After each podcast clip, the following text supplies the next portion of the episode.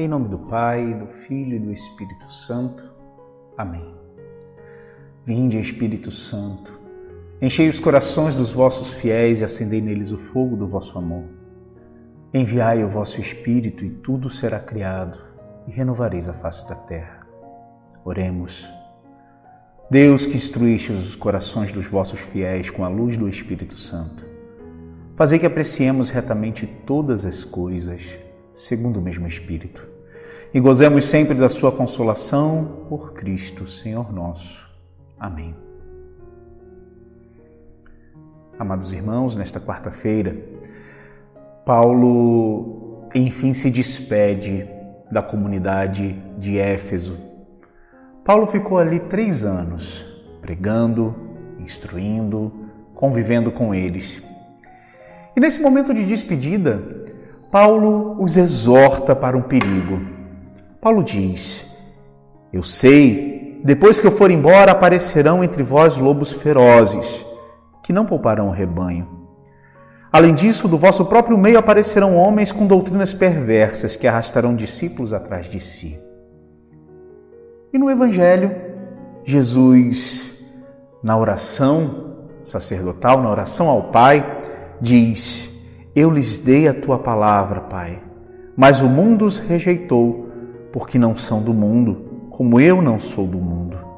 Consagra-os na verdade, a tua palavra é a verdade.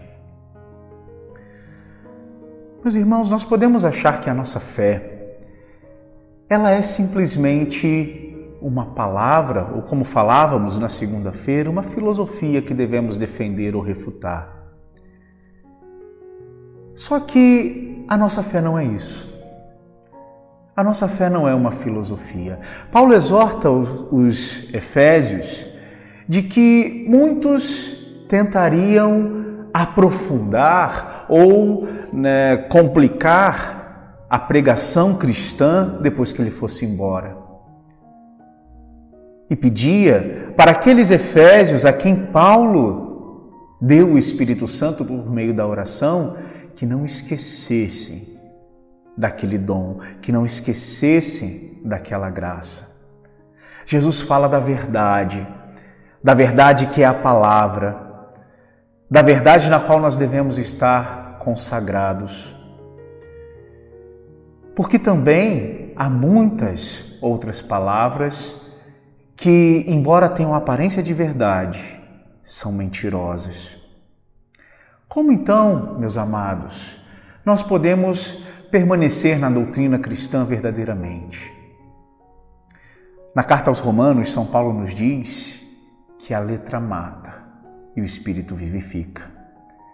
Não adianta nós termos a doutrina na ponta da língua, não adianta conhecermos os axiomas teológicos se nós não tivermos dentro de nós o movimento do Espírito Santo de Deus, que é a alma da igreja.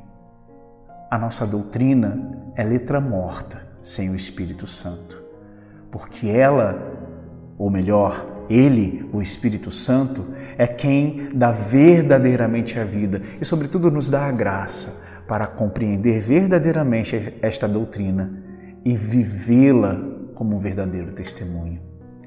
Por isso, não se deixe enganar Há muitos lobos ferozes que, em nome de Cristo, colocam julgo sobre nós. Deixe que o Espírito Santo te conduza e escute aquilo que esse mesmo Espírito falou por todos os séculos da Igreja por meio dos santos pastores. Abençoe-vos, Deus Todo-Poderoso, Pai e Filho e Espírito Santo.